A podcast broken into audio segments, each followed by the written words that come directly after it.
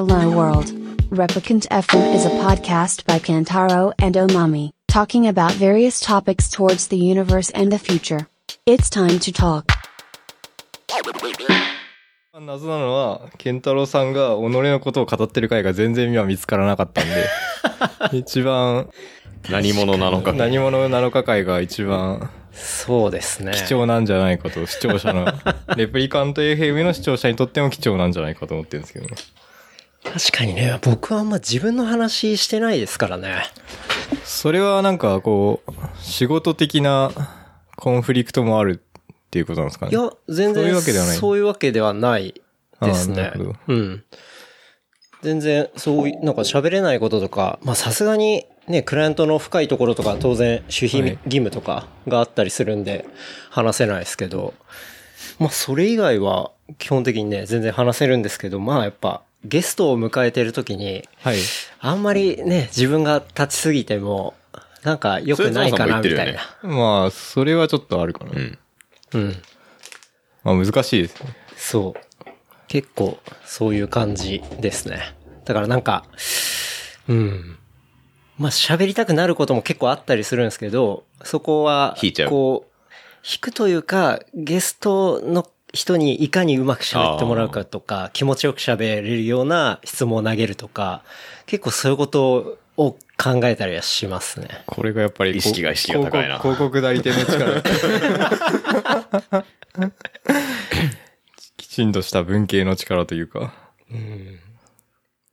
我々は何だろうね。自分は完全理系人間だけどけど。僕は全然理系じゃないよ。あ、そう。でも僕も理系ですけどね。あ、そう、あ、そうか。大学のはい出身は理系で、そのお仕事をそっち系のことを選ばれたってことですよね。ですね。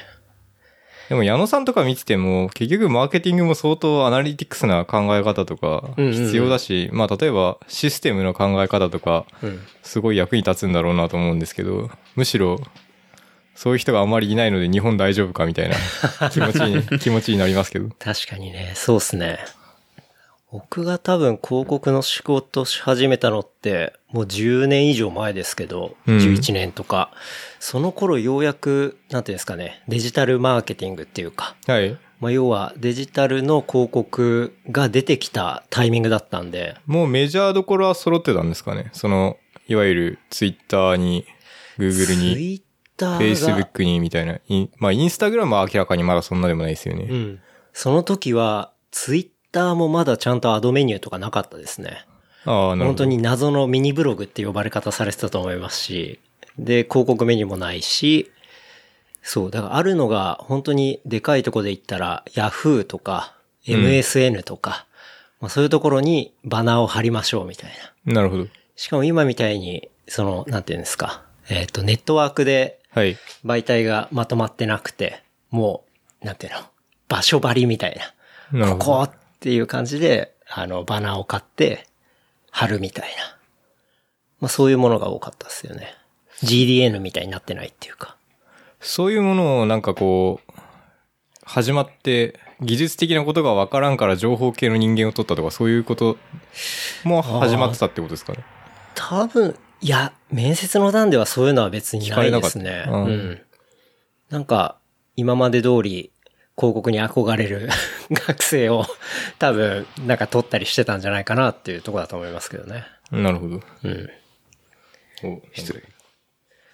なんか、いきなり話しまくっちゃってますけど、ちょっと。もうレコーディング始まってるんですかね。はい、一応。油断も隙もない。油断も好きもない。高田くんの名カットインじゃなくて、健太郎さんの名カットインからちょっと今回始まりましたけど。じゃあ、これどうやって始めるかですね。やって始めるんですかね。そして、あどうの、いう企画なんですか、これ。誰が仕切ってこうやっていくかっていう問題ありますよね。じゃあ、面白いですけど。まあ、一応今日は、えー12月5日木曜日の、えー夜7時過ぎですね。はい。はい。平日収録。はい。仕事終わって直行しました。はい。私も家で仕事してたので、比較的余裕はあったんですけど、直行してきました。直行で。で僕も久々に自宅収録でうん。っていう感じなんですけど、なんか最近結構ホテル行ったりとか、あ。そういろんな外が多かったんで、あれなんですが、まあ今日は3名でですね。3つのポッドキャストが揃った回。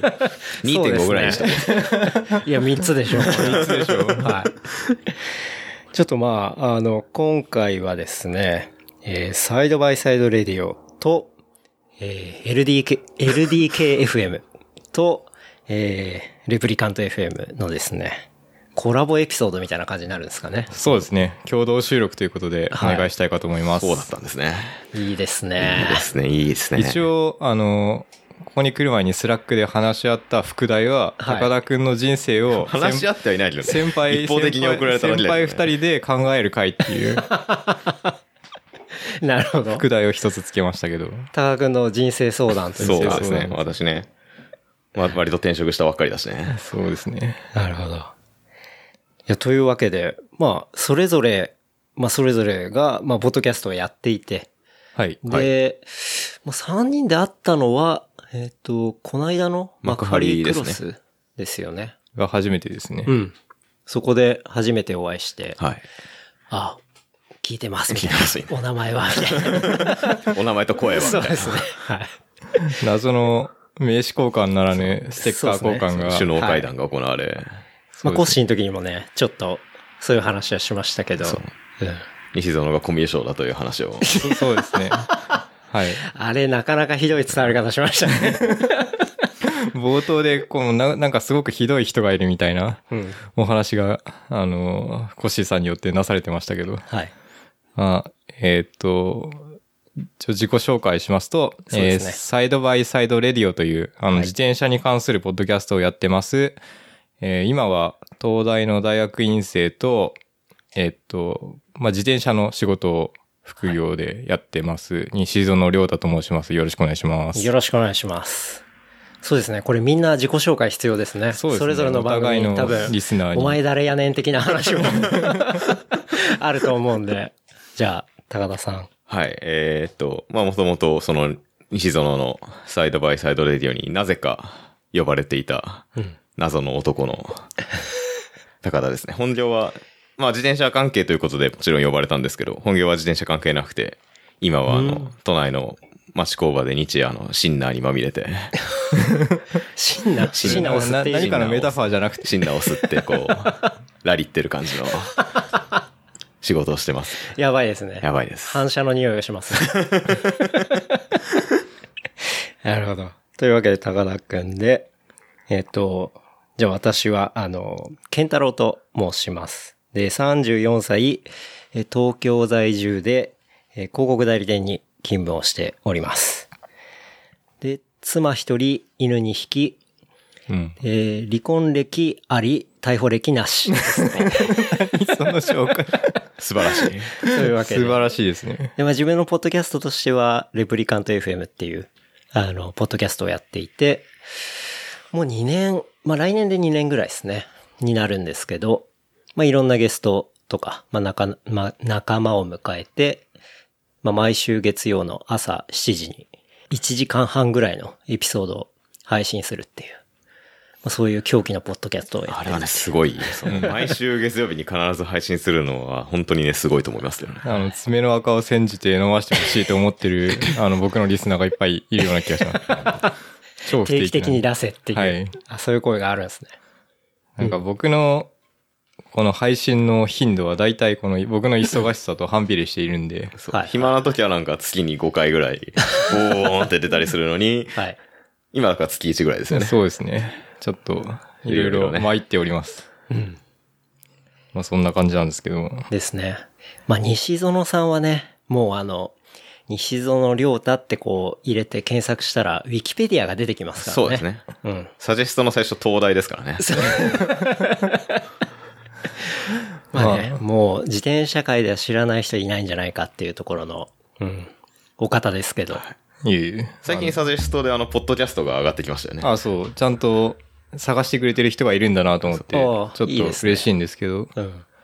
まあ、ケンタロウさんとものすごくこう、あの、出演者の方が知ってる人ばっかりで、これはどっかで出会うに違いないとこう。そうですね。最初は、ていすけさんでしたね。はい。ていすけさんの回を初めて聞いて、ていすけさんがポッドキャストに出るんだよって言って、うん。じゃあ聞いてみようと思って、はい。どんな話をするかと思ったら、今いつもの調子ですごく面白い話をされていたので、うん。まあそれを聞いたのが初めて知ったきっかけなんですけど、うんうん。僕もそうですね。あ、ていすけさん経由ですねええ確かに、ていすけさんを迎えた後とか結構、確かに再生数とかすごい伸びたりとかしてましたね。なんか自転車の人が割とガッて聞いてくれたりとかした一番最初は確かにていすけさんだったかもしれないですね。うん。まあそれからなんかその、僕のポッドキャストの、えー、Apple Podcast のページにサジェストでも、はい。このレプリカント FM が一番左というか、一番優先順位の高く なるほど。聞いてるんで、リスナーの人も結構被ってる気もするし、うんうん。で、まあその後も聞いてても、えっと、競輪選手のなろうとした人が、方が出てきたりとか、はい。池くんですね。あ、そうですね。んんその方とか、まあマリオス氏とかがうん。出てきたりとか、まあマリオ氏の話はやばかったな。全然自転車じゃないところですごいやばかったような気がしそうますけど。ですね。うん。確かに。とか、もうなんかすごく、まあコッシーさんとかね。コッシーさんは比較的最近しうん知り合ったというか、うんうん。それこそなんかこれを通してコッシーさんをきちんと認知させていただいて、はい。はい。まあなんか、そのツイッターを覗きに行ったら BMX で本当すごい人で、うん。まあ僕も一応6シーズンぐらい自転車でプロをやってたんですけども、まあ、コッシーさんの、まあ、比べたらミュージンコレベルの技術しかないので、いやいやいや。その、ジャンプとか全然できない。高田くんちょっとできますけど、そのいやいや、あの、コシさんに怒られちゃうんで、あんま あそういうの、共通点がすごくあるので、ぜひ、あの、ここでお話ししたいなと思って、オファーさせていただきました。ありがとうございます。なんか、硬いなで、なんかそう、とあの、会った時にやりましょうみたいな感じになって、結構、その後、なんだろうな、こう、なかなか連絡がね、こう、まあ、多分お忙しかったのかな、あみたいそうですね。ちょっと死にそうだったんで、今でも死にそうなんですけど、まあ、今、主に忙しい理由は、その修論なんですよね。週 4? 修論。修論あ修士論文なんですよはいね。はいはい。その1月に提出なんで、うん。そのなかなか頑張って書かないとなって感じなんですけど。なるほどね。じゃあ、その締め切りに追われてるっていう感じの。そうですね。はい。まあでもやっぱりもう、この年になるとやっぱりバカ力は効かないんで、ちょっとずつやっぱりやっていくしかないですね。うん。これ？ちなみに、西園さんは、おいくつですか？今、さ、あ、そう、年齢とかもよく忘れるんですよ。多分、多分32のはずです。多分32。はい。あ僕は29です。あ、若いんだ。高田くんの声渋、渋すぎて、誰も20、20代呼んでもらえるぐらいのね。ね、年齢ですかね。高田くんの、あの、声は、本当にね、あの、めちゃめちゃいい声なんですよ。あありがとうございます。なぜかよく言われるんですよ。なんていうか、超低い。うんそうかも。うん。僕結構低いの好きだったりするんで、そう。なんか、高田くんの番組のね、LDKFM でも、はい。ずーっとその、低いボソ声ボソボソボソね。そう何言ってんだこいつみたいなね。多分なかなかこう最後まで聞いた人はいないんじゃないかと。という感じですけど。なるほどね。じゃあ、まだ全然若いんですね。そうまだ、まだ全然若いんですかね。ええなんか、まあ若いでしょわかんない。なんかもう見方による30過ぎて大学行ってる人が隣にいるから、よくわかんないけど、若くはない気はしますけどね。うん。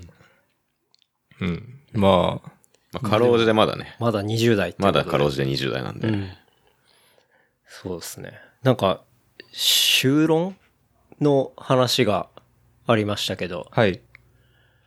西園さんはもう、大学生の時も東大で、あ、そうですね。はい。で、まあ学、部出て、そうですよね。一応経歴をざっくり、ざっくり話すと、はい。えっと、まあ、鹿児島で生まれ育って、うん。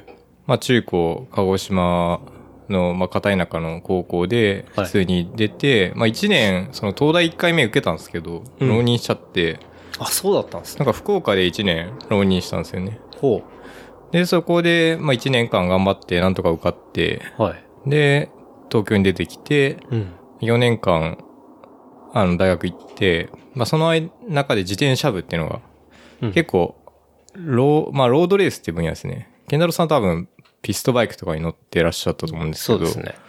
あの、ピストも乗ったんですけど、ピストはピストでも多分、その、いわゆる競技としてのピストで、やっぱり、うんうん。で、あと、ロードレースっていうのをメインにやっていて、あの、大学時代にえー3回全国優勝することができて、はい。で、それをきっかけにこのプロのチーム、まあ今、あの、自転車パーツメーカーで有名なシマノって会社があるんですけど、うんうん。そのシマノのえーチームからお誘いをいただいて、オファーをいただいて、まあそこで初めてプロになって、うん。それから3年間まず選手やって、で、その後その海外、3年目が海外のチームだったんですけど、うん。なんか消滅しちゃって、そのスポンサーの撤退で、まあよくあるはい F1 とかでもあると思うんですけど、うん。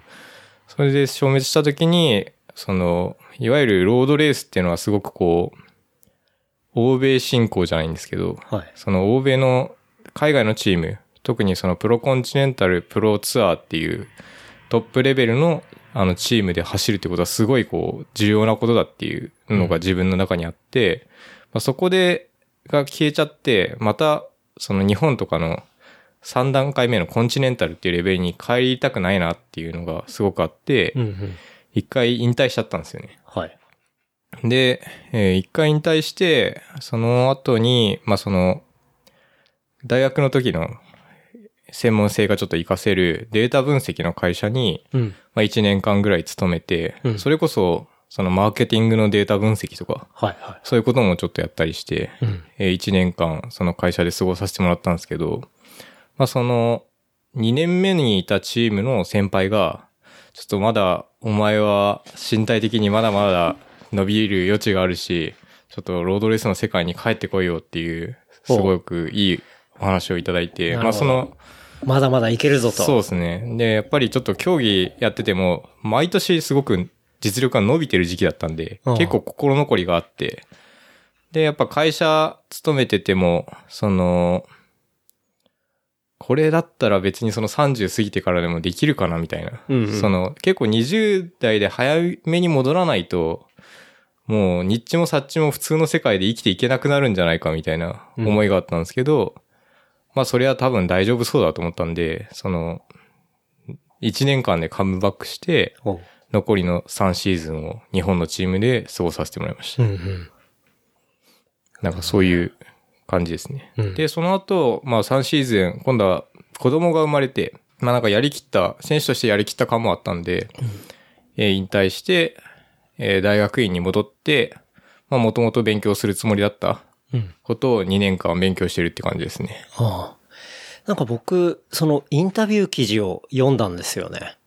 ああ、その、うん例えば石川さんとかのやつかな。えーっとね、なんだったっけな。なんかその、自転車を進行するみたいな、なんかそういうポータルサイトみたいなのがあって、ああ、そうですね、はい。うん自転車振興協会とかのやつですかね。そうそうそうそう。そこのインタビュー読んで、なんかい、そうなんだ、一旦引退して、それで、こう、もう一そうですね。回戻ってみたいな。他で例を知らないですね。日本人でいたっけ？なんか、そういう日人。本人では、まいたかあ、な？海外ではすごく悪、悪名高い例がいるけど、ええ約1名。そっくりですよね。そっくりです。え、それ、なんか引退する詐欺みたいな。それはそれはランス・アームストロングって選あ手で。あ、なるほど。まあ、それはなんかその、まあ、ほぼ西園なんですけど。いや、違う違う違う。だってタイムトライアルが速くて、山に強くて、で、まあ一回引退した後カムバックしてきて、で、二度目に引退した後ポッドキャストやってるんですよね。いやいやいや。ほぼ西園です、ね。それをトレースしてる的な。いやいや、一番重要な違いは薬物を使ってないってことですね。確かに。ていうか、めっちゃ暑いっすか？暑いっすね大丈夫ですか？ちょっとうん調整します。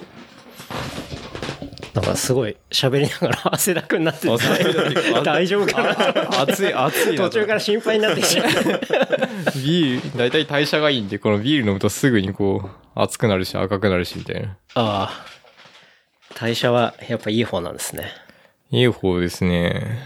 やっぱり、あの、ローラーでトレーニングしすぎたせいなんじゃないかと疑ってるんですけど、うん。ホームトレーナーというかローラー台ってご存知ですか？知ってます。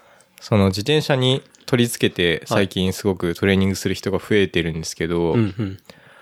あの、大学がやっぱ都内だったんで、はいそのトレーニング環境でのハンディキャップっていうのがすごくでかかったんですよ。うん。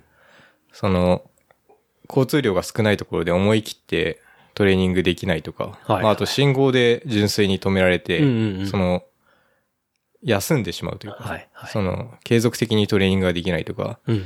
それをなんか克服するために、その、当時の自転車部の仲間と編み出したのが、そのホームトレーナーっていうか、ローラー台ってものを、うん。まあ、徹底的に活用するっていう技術で、まあ、当時その、パワーメーターっていうセンサーがこの、出始めていて、うんうん。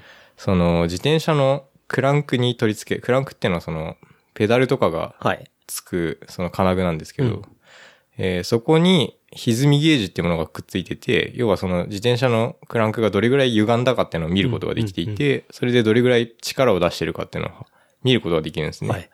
それで10分間、例えば、あの、指定のパワーでうん。漕ぎ続けるとか、そういう、ある種科学的なトレーニングっていうのを、あの、フルで活用した初めての多分、大学生だったんですけど、はい。はい。なんかそういうことを活用して、あの、練習したんですけど、それがめちゃめちゃ熱いんですよね。やったことあります？ないです。室内で、とにかくペダルを室内回ってですひたすら、あの、の、本気で、例えば、あの、ランニングしてるようなもんはい。なんで、はい。はい。まあ、ジムとかで、あの、トレッドミルとかで、うんマジで多分走ってると、はい。鬼のように熱いと思うまあんですけど。確かに。まあ、あれの、さらに悪質なバージョンみ。悪質な。しかもトレッドミルだとスピードの限界もあるし、うるさいから、うん。うん。ちょっと、あの、控えめにやると思うんですけど、はい。あの、ホームトレーナーはそういう限界ないんで、うん本当倒れるまで、あの、漕ぎ続けることもできるんで、ほう。まあ、それで、あの、業務用扇風機をと当時は買あのって、ファンが、ファンがオレンジのやつですね。あの50センチ級とかの、うんあの、業務用扇風機とかだと、工事現場にあるやつだ。同じ現場にあるやつとかだと、すごい涼しいんですよ。はいはい。で自転車選手はみんな業務用扇風機を持ってるっていう。なるほどね。それをなんか当時、まあ、三鷹の学生寮だったんですけどなんか13平米の、あの、この、この部屋ぐらいですよね、多分、面積。ぐらいの部屋に、業務用扇風機と、うん。なんか、やたらでかい机と、やたらでかいベッドと、うん。あって、トレーニングしてたみたいな。寝るところと飯を食うところと、はい。トレーニングをするところが全部一致してたみたいな。んなんかそういう学生生活を送ってまし 囚人みたいな生活。た。いや、なんかその、三鷹の学生寮の狭さは結構悪名高くて。その、ユニットバスなんですけど、はい。その、洗面台が動いて、はあの、お手洗いの時には、うんその、お手洗いの洗面台として使えるんですけど、はい洗面台がなんか動いて、うんトイレを隠してくれるんですよ。はははで、シャワーをこう、その同じ空間で効率よくこう、すごい狭いんですけど、浴びることができるみたいな。あれ、国際量なんですけど、多分、海外の学生に、うん。もう東京ってのはこんな悲惨なところなんだぞっていう、陰惨たる印象しか、多分残してない気がするんなですよね。もうあれを見たら結構イメージ悪くなるレベルってことで。そのくせ、あの、机とベッドだけはすごく大きくて、ほなんていうか、あの、お前は寝て勉強しろっていう、すごい強烈なメッセージを発している部屋でした。ベッドが大きいっていうのはなんかクイーンサイズとか、そういう。まあ、なんか、まあそこそこ部屋にしては大きいってことですね。はい。なるほどね。そうか、寮生活だったんですもんね。そうですね。まあ、うんやっぱり、その、地方から出てきて、住宅事情が大変ですし、最初2年間、えー、月額1万円とかだったのかな？安っ 月額1年1万円と、はい光熱費実費みたいな感じで、ほうほなんかとんでもなく安かったんですけう。ど、それは安いな。それはすごく助かりましたね。へえ。そうか、まあそうですよね。だから西野さんは地元は、えっと、鹿児島そうですね、はい。なんでっていうことですよね。で、浪人時に福岡行って、それっていうのは、ちょっと話戻っちゃいますけど、鹿児島だとダメだったんですか？ああ、鹿児島だとやっぱりですね、その予備校の数が絶対的に限られましたね。なんていうか、うんいわゆる三大予備校はなかったですね。はあ、はあはあはあ、なんか、代々木、寸大、なはい。代々木、寸大、河合とかのかわいい、か。はい。北九州予備校っていう、すごい予備校があったんですけど。北九州予備校、やばそう。北九州全然北九州じゃないし。いや、なんかその北九州予備校はは、い九州県内には結構いっぱいあるんですけど、あの、結構悪名高くて、おその北九州のこの埼玉は銃社会じゃないですけど、あいや、の、北九州はリアルに多分銃社会っていうか、あの手榴弾とかなんかそっち系かな。そうじゃないですけど、なんかすごくこう、監獄チックな予備校として、すごく有名で、はいはい。あの、遊びそうな子はそこに入れられるみたいな。へえ。なるほどね。うん。すごくこう、領官とかが厳しくて、ほ厳しいみたいな。う。うん。え、それ予備校だけど、なんか寮みたいになってるってこと？なんですか？えあ、そうですね。多分全寮制の予備校が基本みたいな。すげえな。リアル囚人じゃないですか。いや、なんか九州はやっぱりね、民主主義が遅れてるんだよね。なんか、マジっすか？子供とかのその扱いとか、うん。やっぱその、高校の先生とかの教育が軍事教育みたいだったしさ。なるほど。特に。わかんないけど、なんか、鹿児島は特にそういう感じはまあそうだよね。。それは、あの、明治維新から脈々と受け継がれてきた、薩摩のあ悪しき習慣だと思うんだけど。まあ先人をリスペクトしてっていうことです先人をリスペクトしてみたいなよく言うと。はい。よく言うとね。そういうところがあると思うんですよ。へえ。あ、じゃあ、なかなかそういう勉強できるリソースというか、まあそういうのが限られてるから、あ、そうですね。まあ福岡にここはちょっとさすがにダメだ。でも、その都内とかはさすがにコストも上がりすぎるし、うんうん。厳しいっていうことで、福岡だったんですけど、あの、高校が割とあんまり、いわゆるラサールとかじゃないんですね。うんうんその、東大にちょいちょい行くようなところの高校じゃなくてその10年に1人でしか出ないんですね。大体東大とか、京大とかは。うん。なんで、その、もう先生の言うこと聞かないんですよ。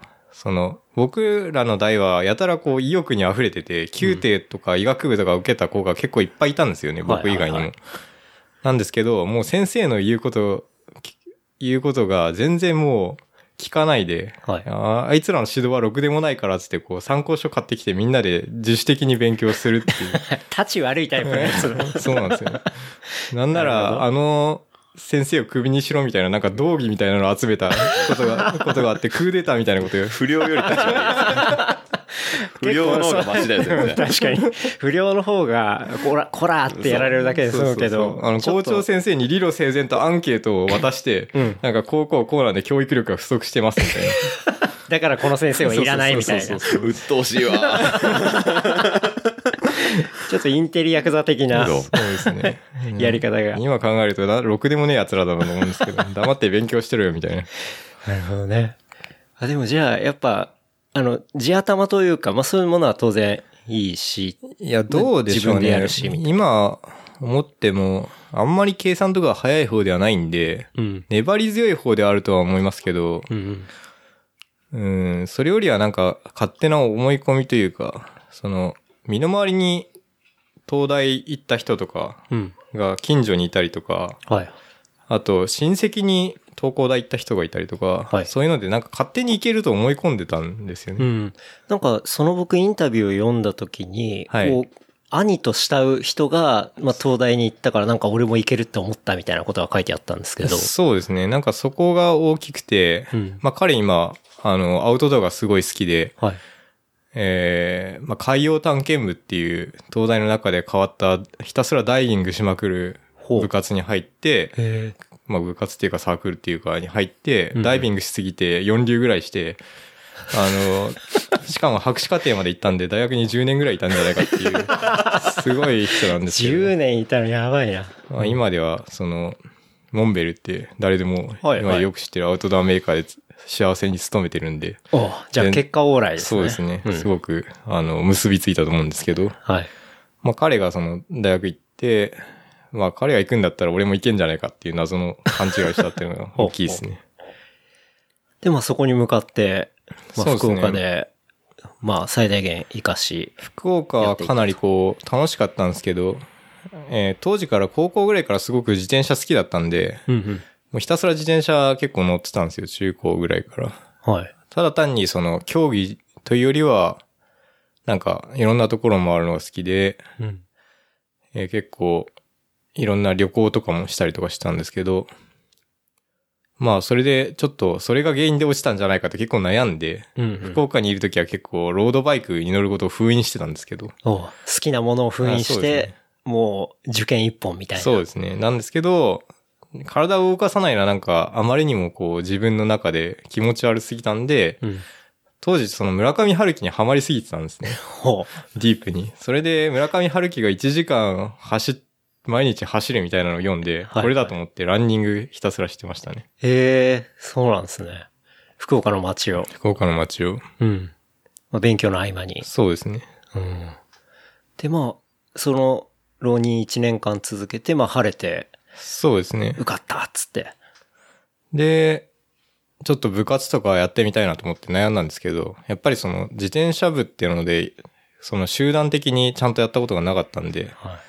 なんかやってみようと思って自転車部に入って、まあ、運がいいことに国立大学で自転車部がちゃんとあるのところってすごく少ないんですね、実は。うんうんあの、結構自転車ってやっぱりお金かかるじゃないですか。はい。特に問題になるのはなんかトランスポーテーションで、うん。あの、車とかがないと、その遠征に行けないみたいな。うんそれがなんか OB 会が基盤としてないと、うん。その、車とかが維持できないとか、はい。まあ、もしくは単純にすごくお金がかかるとか、うんレンタカーを毎回借りて、うんそういうのができるのが東大と実は京大と、まあ、あと、地元なんですけど、金谷体育大学っていう鹿児島のほ唯一の国立の鹿児島の体育大学みたいな。ところだったんですけど、そのうちの1個を引いてて、偶然はあはあそれで本格的に競技ができました。なるほどね。うん。まあ、やっぱり、確かにそういう移動の部分とかバカにならないですもんね。だって、毎回レンタカーしててもものすごい金額になるし、なかなか学生でね、車所有してるとか結構レアな方だと思うし、みたいな。うん。まあ、次第とかは、あれを部費とかで結構普通に賄っているところもあると思うんであ、あ、はいはい。大変だだろうなと思うんですけど、結構、そうですね、そういう、非、見えない障壁的なのに、うん。ギリギリ引っかからないで来れたんだなって今考えるとう、ん、うん。すごく思いますね。なるほどね。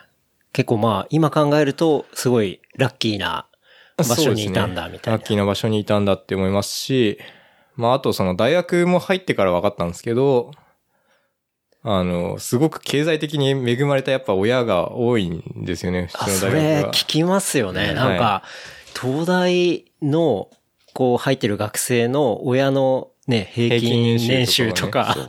そう、なんか高いっていう風に。あと、。この間ツイッターでなんか、軽トラ持ってる家庭が一個もないみたいな。軽トラ？なんか、どなんか、東大の、東大の教授が、東大の教授が要は自分の持ってるうん。教室の生徒に、要は実家に軽トラがある人って聞いたら、一人もいなかったと。へえ。それ恥ずかしくて手挙げられなかったみたいなことになっちゃうね。なんかそういうバイアスちょっとかかってああ、そうだけど。それもあるかも。でもそういうバイアスかかるってことはやっぱりこう、周りがある程度のまあね家庭だってことですよね。うんうん。うん、なんか、だんだん大学に入って、まあ僕も社会的なことが分かるようになってきて、はい。あのー状況がつかめてくるんですけど、うん。実は中高の頃もそうだったんですけど、うちの家庭はすごいブルーカラーなんですよね。高田くんはよく知ってるんですけど、あの、はい。実家に行ったことがあるんで、はい。母親が看護師で、はい。えー父親が、えー畜産業をやっていて、はあ、はあはあ、なんかウルトラブルーカラーなんですよ。で中高の時は私立高校、中高だったんですけど、はい。なんか、それは、あの、お金が一応その月謝で、公立じゃないんでかかったんですけど、うん。それは特待で乗り切ってたんですよ、実は。あ、賢いから。はい。それで私立の、あの、中学校により、その鹿児島市内の中心にある、よりレベルの高い中学に受かってたんですけど、行かしてもらえなかったんですね。うんうん。なんか当時はそれですごいこう親と揉めたんですけど、なんで受,、はいはいけさせたんだよみたいな感じで。確かに確かだけど、今考えるとほ、ほぼ学費の問題だったんだと思います。でもそのおかげで、あの自転車もできたし、結局東大行ったから一緒だったんですけど、うんうん。で、予備校も、なんか特待だったんですよ。ほう。それでお金かかんなかったから行かせられたんですよね、多分。はいはいはい。で、大学も、うん。なんかその学費免除なんですよ。それは家庭の収入が低いから。ほう。へえ。そういうのがある。そう。そういうのある今のうち、うちの大学は。はあ、はあはあ、で、すごくお金多分かかってないんですね。確かに。今の見るとほぼ、親孝0円で行。そう。超親孝行や。超親孝行後から、でも、なんか、最近すごく思うんだけど、この、なんていうか、フィルターに引っかかっていった、ちょっと、偶然いろいろできたから自分はあれなんだけど、うんうんフィルターに引っかかっていった人たちも多分いるんだろうなとか、うんたまに結構複雑に考えることがあって、で、しかも自転車もそうなんですよね。うん。あの、ちょっとやりたくても、例えば地方の国立大学とか行って、環境に恵まれなかった子とかが、多分いるんじゃないかなと思っうんうんてう、んなんかすごく最近複雑な気分になるんですよ。確かに、今のその、まあ、たまたま特待生ただでどうでっていう話、一個でも結構ボタンかけ違ってたら、うんなんか最終的にはひょっとしたら東大にいなかったかもしれないしとか、はいなんかそういうのあるかもしれないですもんね。だって予備校もちょっと経済的なあれでいけないとそうですねか、ね。なるほどね。でもそこ、俺はゾノさんのすごいいいところだと思ってて、うん。今一般的にその東大に行ってなんか研究してるようなはい。人たちと、まあ僕なんかもそうですけど、絶対関わり合いになることがないようなうんうん。人種なんですけど、まあゾノさんの例えばその、まあ生まれは、まあこう言ったらあれだけど、そんなにその、いい家庭ではないうんうん。ところからその東大に入ったし、その東大の中でも自転車部に入ることによって、うん。要はバリバリの体育会系ですよね。普通の東大生が絶対に立ち入らないような、このバリバリの体育会系で、しかも他の大学の学生とも交流があるから、うんいろんなそのレベルの学生の体育会系の人たちとも交流がいっぱいあったし、はいはいでもその本業というか、その勉強の方では、そのレベルの非常に高い人たちとも付き合いがすごいあったし、そのゾンさん結構、まあ俺が名前聞くのもあれですけど、視野が広い方だと思うんですよ。うんうん。だそこはすごい、そういう生まれで、で自転車をやってたっていうのは、ん俺はすごいいいところだなっていうふうに、密かに思ってたことを今言いましたけど。ありがとう。全力で、あの、リスペクトして褒められてますけどね。ありがとうございます。人の番組だからね。いや、なんかそういう経緯が結構ありますね。なんかそういう。でもなんか、そこのベースになるのはやっぱり、こう、まあ、しっかり勉学ができたってところが、うんまあ、当然あっての、結構、まあ、パスっていうか。そうですね。そういうだけどそんなのはなんていうか、遺伝的に偶然なくじもあるし、うん。あの、それこそね、家庭的に、そのうちの親が、例えば割と子供の頃本を読ませたとかそういうのもあるし、うんうんで、ほんのちょっとその敷地が彼より下だと、なんか随分違った結果になるってことを考えると、あまりにもなんか理不尽だなってこともあるし、なるほどね。まあ、あと、まあ僕の周りの東大生、うんあの、例えば僕の研究室の後輩で自転車部の先、あの後輩には、はい。やっぱりプロになったやつがいるんですね。はい。あの、東大出て。うんうんなんかそいつとか、まあ研究室の人たちとか、あの、先生とかもすごく理解があったし、そういう人たちはすごく、あの、いいんですけど、やっぱ東大生、例えば食堂とかではい座ってると、もうそこが浅いような、すっごいアホな議論してる奴らがいるんですよ。お前ちょっと社会に一遍出てみろよ、みたいな。ほそれのなんか一番やばい感じで出てたのが、最近この東大の准教授みたいな。ああ、あよの、世を騒がせた。 machine learning の人そうですね、でしたっけ machine learning の人でね。はいはいなんか、そういう感じの、いわゆる机上のもので。うんうん。まあ、僕は、あの人の経歴知らないですけど、はい。まあ、絶対こう、なんか、都内とかの、あの、男子校とかの、うんあの、すごいところに行って、まっすぐ行って、こう、わけのわかんねえこと言ってるやつだなと思って、勝手に、勝手に僕は思ってるんですけど。でもちゃんと社会を見てねと。そうですね。うんなんか、でそういう層は東大の中では主流なの？わかんない。主流ではないと信じたいけどね。うんまあでも変な人はやっぱりいる。うん。なるほどね。うん。いや、でもすごいな。たまに頭突き食らわせたくなる。西園さんもちょっとイラつく瞬間っていうのは結構校内ではあると。そうですね。はい。うん。なるほどね。なんかその、勉強が、まあ、よくできたってとこですけど、はい。なんか、やっぱそこは結構負けず嫌いな部分があったのか、それとももう勉強するのが好きだったのかとかって。負けず嫌いな。な面は結構大きいですね。うんあのーなんていうか、競争というものがやっぱり結構好きだったような気がするし、はあはあのーアドレナリンが強すぎて、はい。結構、歪んだ感じに出てたような気持ちないでもえ、ない。どういうことですか？アドレナリンが強すぎる。やり、や、なんていうか本当に競争にこだわりすぎて、はいはいなんか、全体からすると、うんあの、全体最適じゃなかったなって思うことが、ああの、勉強でもあるし、例えば、競技者になってからもあるというか、その、選手になって、例えば、チームトレーニングとかするじゃないですか。うんうん。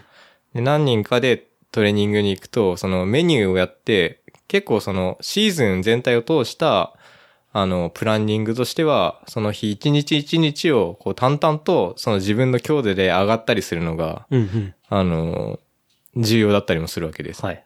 なんですけど、もう、隣のやつを絶対打ち負かすまでマジでこう限界までやめないみたいな ところがあって、まあ、いろんな選手がそれで迷惑を被ってきたみたいな。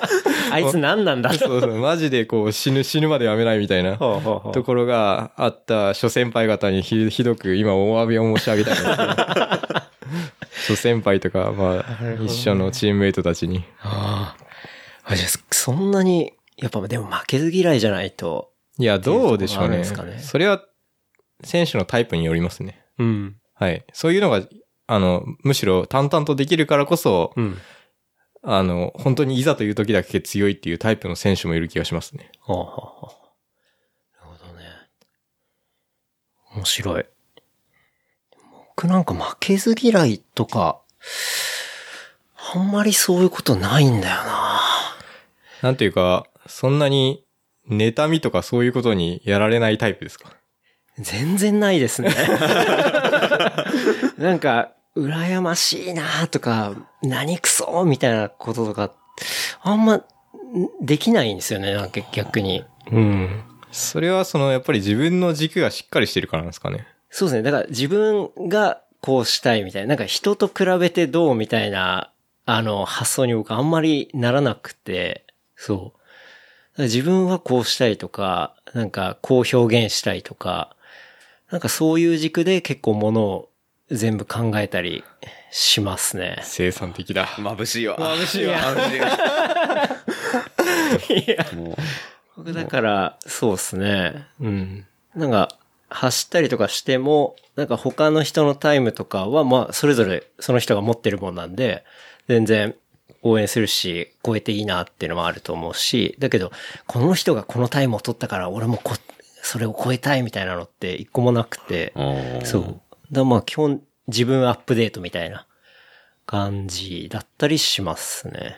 うん。なんかその境地で選手で至れたのって要はそのカムバックしてからだったと思うんですよね。うんうん。最後のカムバックした3年間っていうのは、あの、なんていうか、ほとんど宗教的な3年間だと思っていて、宗教的な。ほう。まあ要はなんかお坊さんみたいなもんだったなと思うんですよね。特になんか最後の3年間で鹿児島にほとんどベースを置いて、はい。あの、選手も住んでない、結構選手って近くに住んでたりするんですけど、うんうん例えば、えー八王子から神奈川周辺に住んでる選手とか日本とか結構多いですし、うん。まあ、あとは共同で生活したりとか、うんヨーロッパで共同で生活したりとかはい。する選手たちも多いですし、まあ単、純にトレーニングメイトがいないと。そうだよね。そのモチベーションを、さすがに一人でずっとトレーニングをするっていうのはきついなっていうはい。タイプの選手が、ロードレース選手は結構多い気がするんだけど、うんなんか自分はもう最後の3年間ぐらいはほとんど一人でれ練習してて、うん。本当試合と合宿の時しかはい。他の選手に会わないんだけど、なんかそれでも全然、なんていうか、満たされていて、うんうん。あの、自分で、まあコーチと話し合ったりして決めたトレーニングメニューを、まあ本当に淡々とこなして、まあ鹿児島の山の中なんで誰もいないわけですよ。うんうん。で、車もほとんど通らない中でトレーニングして、あの、限界まで山の中で追い込んで、まあ、親とかに、が一緒に飯は作ってくれてたんで、はい。それでここすごく選手らしいシンプルなご飯を食べて、うん。なんか、好きな本を Kindle とかで読んで、はい。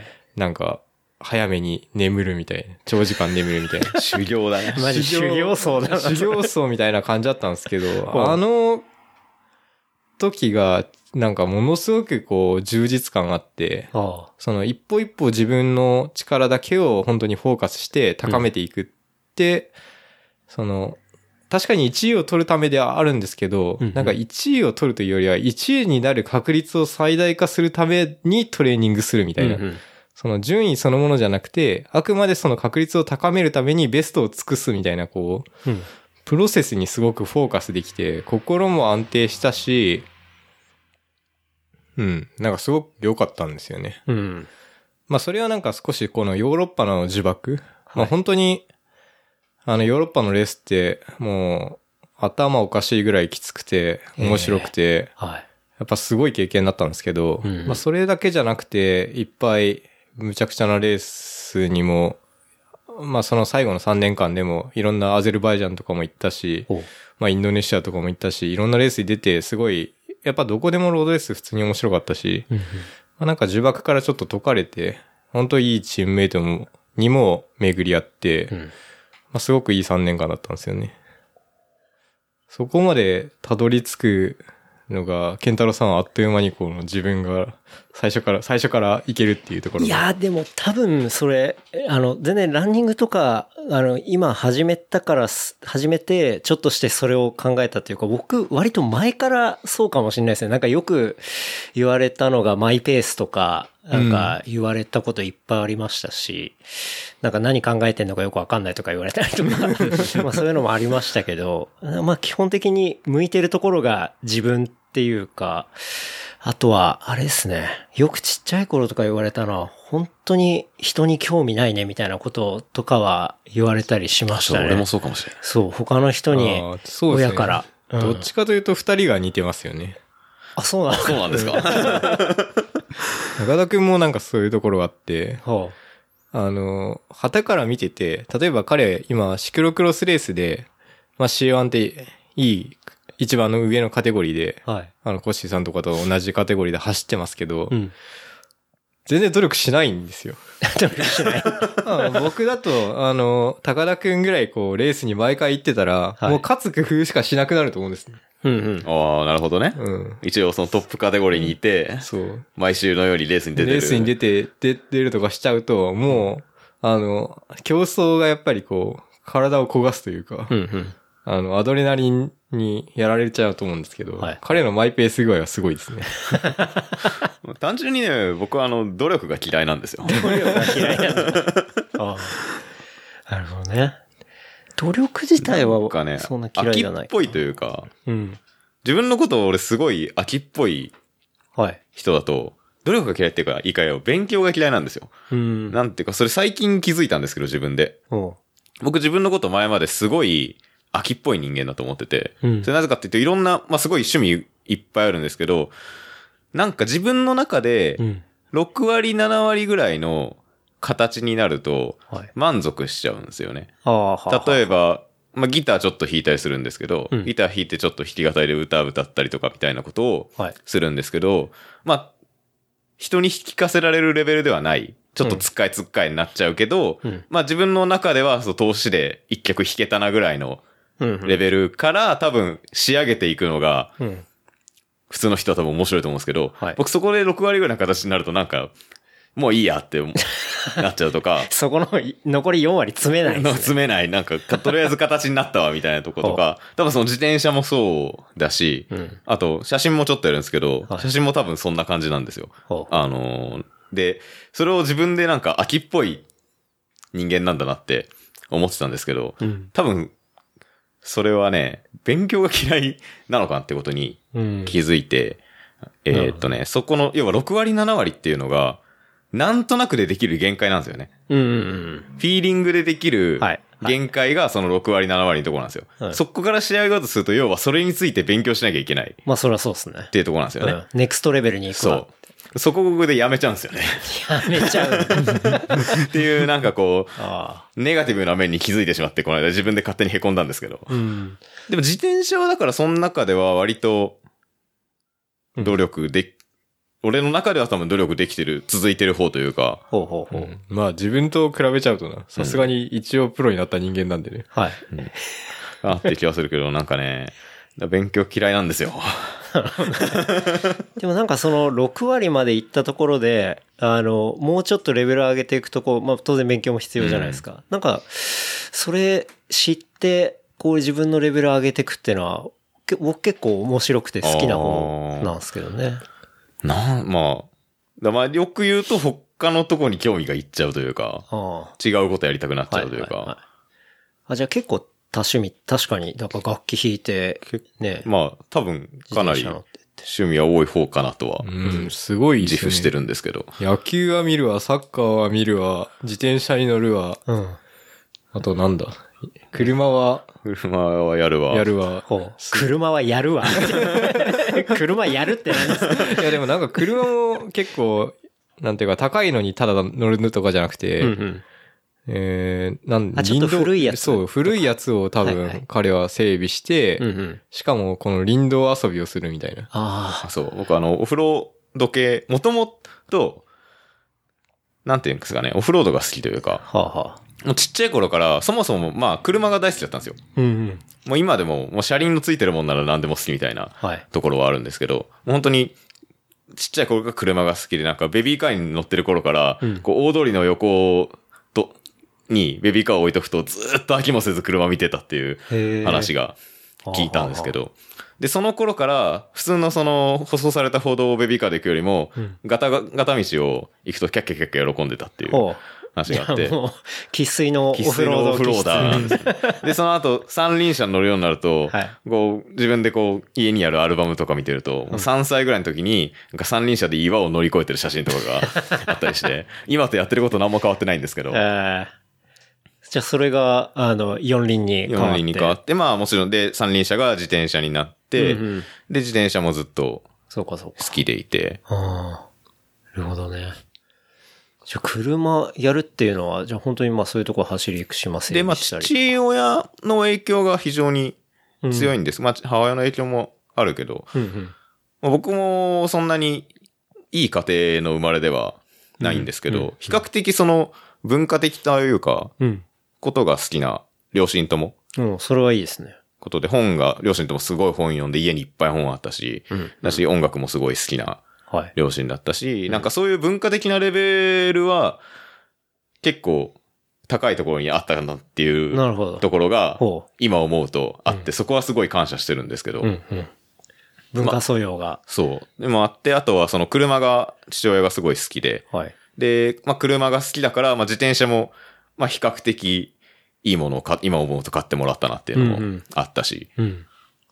なるほどね。じゃあもう完全に、ね、親の影響をそうです。本当にそうですね。ね。それで出来上がってるっていう。もう完全にまだ抜け出せてないって感じですけど、抜け出せてない。手の手のひらの上で転がされてる感が ありますけど。でもなんかそういう、親父とかなんかそういうね、親からの受けた趣味みたいなので、なんか自分が大人になって、同じ話が同じ目線で出てきたりすると結構楽しいんじゃなあ、いですか。それはね、すごいありますね。うん。だから、僕多分反抗期みたいなのがうんなかったんですよね。もうずっとちっちゃい頃から同じものが好きだったんですよ、親と。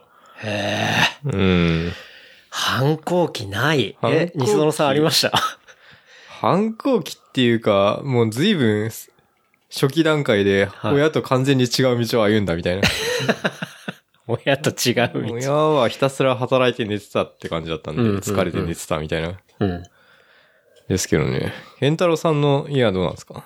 は僕の家は、仕事は父親も広告代理店なんですよ。父親は広告代理店でクリエイティブディレクターをやっていて、で サラブレッドじゃないですか。そう、だから、まあ、その影響はすごいありますね。で、ちっちゃい頃は、母親は、普通にまあ、専業主婦だったんですけど、まあ、父親が、そういう、仕事をしてたんで、結構家の中とかにも、本当にもう小学校、中学校の頃から、なんか広告系とか、まあそういう、広告と人とか、あそこら辺の、まあ業界の本みたいなのが割といっぱいあって、で、まあテレビを見てても、まあ父親と一緒に、まあテレビ見てるじゃないですか。で、まあ CM 流れたりすると、まあこれはどういう CM でみたいな話とか、うん。なんかそういうのをき聞いたりとか、まあ見たりしながら、まあ育って、まあ父親も絵描いたりとか、まあデザイナー上がりでの CD なんで、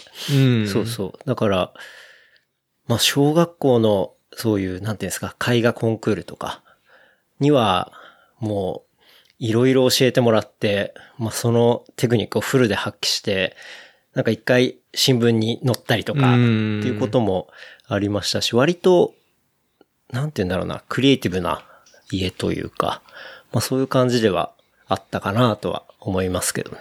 うん。なんかそういうのがこう、いろんなのが、情報が、まあ、ウェブとかで民主化してきてるというか、うんそういうのが本当に、今までは、あの、本当にそういう家庭じゃないとなかったのかなっていうのが、高田くんとか、まあ、ケンタさんの家みたいな、うん。ある程度、そういうのが好きな人の家じゃないとなかなかそういうのに触れられなかったんだろうなっていうのが、うん。うん。本当うちとかそういうのなかったですもん。で、なんていうか、いわゆるプロパーな文化というか、うん。あの、まあ、要は図書館に行けばアクセスできる文化しか知らないわけですよね。はそういう、ははあの、家の子供は。うん。で、また、真面目に本は読む方だったんで、うん。なんていうかそういうプロパー文化には触れられるんだけど、例えばそのいわゆる広告の裏幕とか、はいそういうものっていうのはなかなかなかったですね。うん。で、まあ、親父結構めちゃくちゃでしたけどね、なんか、まあ、いわゆる父親の世代ってまあ、割とバブリーな世代。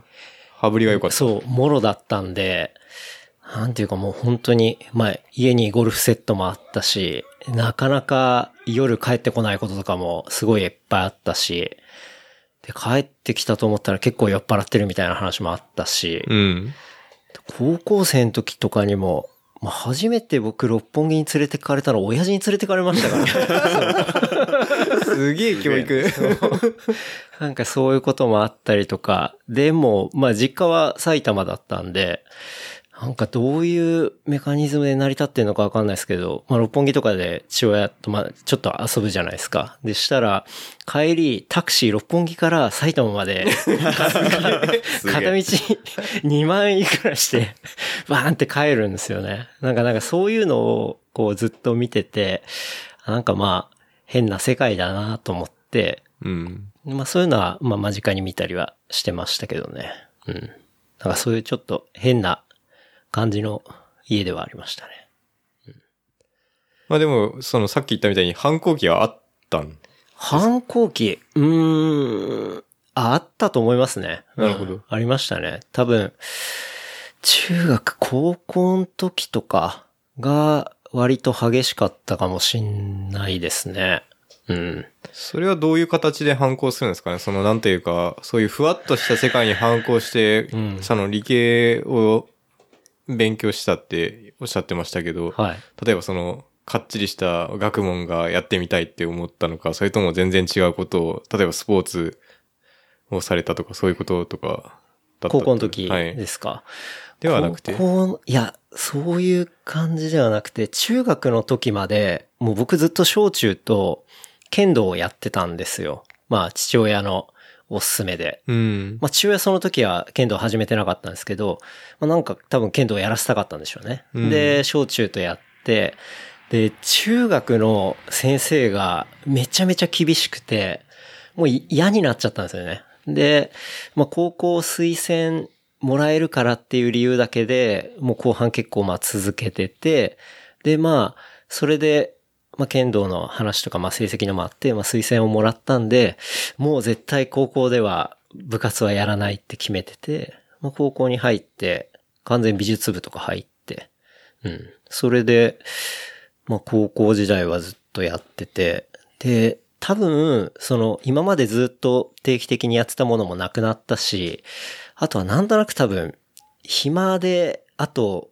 まあ、埼玉で田舎だったっていうのもあって、なんかこう、やり場のないストレスみたいなうのが、ん。多分あったと思うんですよね。なんかそれが結構、うん。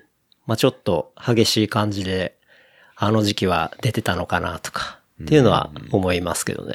じゃあなんかその、単純によく家で顔を合わせれば喧嘩をするみたいな。うーん。喧嘩まではしないんですけど、でもなんか、ちょっとトゲトゲしてたと思いますね。ああ、なるほど。うん。いや、それだったらまだマシというか、反抗期じゃないけど、僕は、うちの母親と小中学生の頃に深刻に仲が悪くて、深刻に仲が悪いわけじゃないんだよな。普段、なんか、意外とことが過ぎるとケロッとしてるんですけど、はい。まあ、母親が多分看護師で働きながら、うん。更年期障害で辛かったんですよ。うん。それでめちゃめちゃ機嫌が悪いことがあって、はいもう、あの、蜂投げられましたからね、僕。蜂？蜂？蜂金魚鉢とかのそう蜂そう植木鉢投げられて、あ頭割れた状態で一回小学校行って、あんた頭血みどろだよって言われて、今今だったら完全にあの、で、虐待案件虐ですよ待案件なんだ虐待け案件、てか虐待案件で虐待ですよ。ただの虐待です。ただの虐待ですけど。ど。なんですけど、あの、僕はとっさに、いや、ちょっとこれは石垣で頭ぶつけたんでって言って、はい石垣で。無茶がある。転んで頭ぶつけたんでって言って、なんかこう、母親をかばうっていう謎の少年でしたけどね。ああそれはでも多分反抗期とは違うんだな。うん。そういう激しいのはあまりなかったかな。うん。ブルーカラーと違うわ。弟とかとはよく喧嘩はしてましたけどね。ああそうなんですねまあでも、ご兄弟はいるうん、兄弟弟がいるんで。ここ多分二人とも一人そう、だからここ一人っ子なんですよ。あ、そうなんだ。はいうんそう。まあ弟とはでも男兄弟なんで、うんまあその兄弟喧嘩っていうのは、まあいわゆる普通によくあるもんだと思うんですけどね。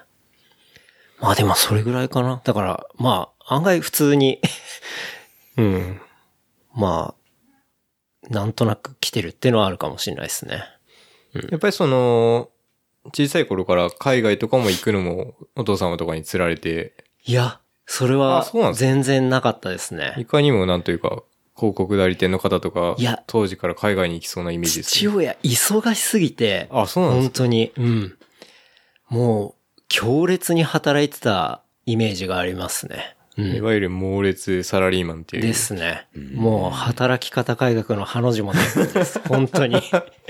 あのタイミングで僕多分そういう業界に入ってたら、まあそこを辞めてただろうなっていうレベルの働き方をしてましたね。いわゆる、その、なんでしょうね。11時から会議があるとか。とか、もうそういうレベルですね。だから朝、もうフラフラになって帰ってきてるとか、だからもう撮影で土日出てるとか、なんかそういう、なんかちょっと、まあ今でこそ言ったらまあ古い働き方ですけど、多分当時だったら当たり前みたいな。うん。業界的な当たり前。そうですね。なんか広告代理店とかってすごい、なんとなく忙しいイメージとか多分あると思うんですけど、多分、うん。そのイメージを作った世代だと思いますけどね。うん。そう。まあでも、そんな、うわーって、ちょっと引くわーっていうのは見つつ、結局まあ、大学で、まあ4年間、あの、まあ学んだ後に、行ったのは、まあ、広告業界だったりするんですけど、うんご専門は大学は何を？専門は、あの、僕らの代の時に初めてできた理工学部で情報テクノロジー学科っていうあ、のやっぱがあったんですよ。情報系だったんですね。はい。いわゆる、その、なんていうんですか、2003年 ?4 年とかあたりって、こう、IT バブル的な、あ、そうですね。そう、ノリがあって、はいで、大学の方も IT だみたいな。じゃあ、情報テクノロジー学科作るぜみたいな、多分そういうノリがあったと思うんですよね。で、できた初めての、こう、一期生みたいな感じで入りましたね。うん。うん。そすごく、それは、なんていうか、確かに成長しましたよね。そうですね。うん。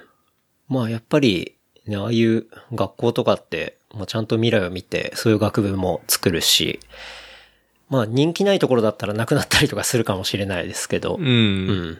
まあそういうところに入って、学びましたね。学んだっていうか遊んでたっていうか。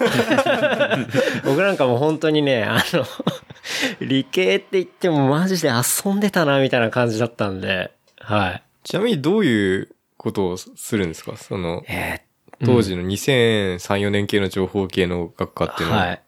あの、C プラプラとか？ああ、今僕書いてますよ。あ、書いてます？。はいい、大学で書いてますね。ええ、あれって、んまだ？C プラは不滅ですね。不滅なんだ。はい。まあ、ゲーム 作るのとかにも使うし、へまあ僕とかはその、あの、特殊なハードウェアをコントロールするのうんうんに使ってるんですけど、え。はい。まあ C プラは死なないでしょ。あ、知らないんだ。いなるほどね。そう、だから、そういうプログラミングのものをやったりとか、あとは、研究とかでは、なんだろう、暗号？うんその画像に、画像を劣化させずに、えっ、と、まあ、ある一定の情報を埋め込んで、こう、透かし的なものを入れるってことですね。そう、電子透かしみたいな。はい、そうですね。ありますね。なんかそういう技術を学んだ気がします。でも電子透かしっていうのはちょっとはい広告代理店とかの不可、あの、なんていうか、伏線にはなってますね。ならないでしょ。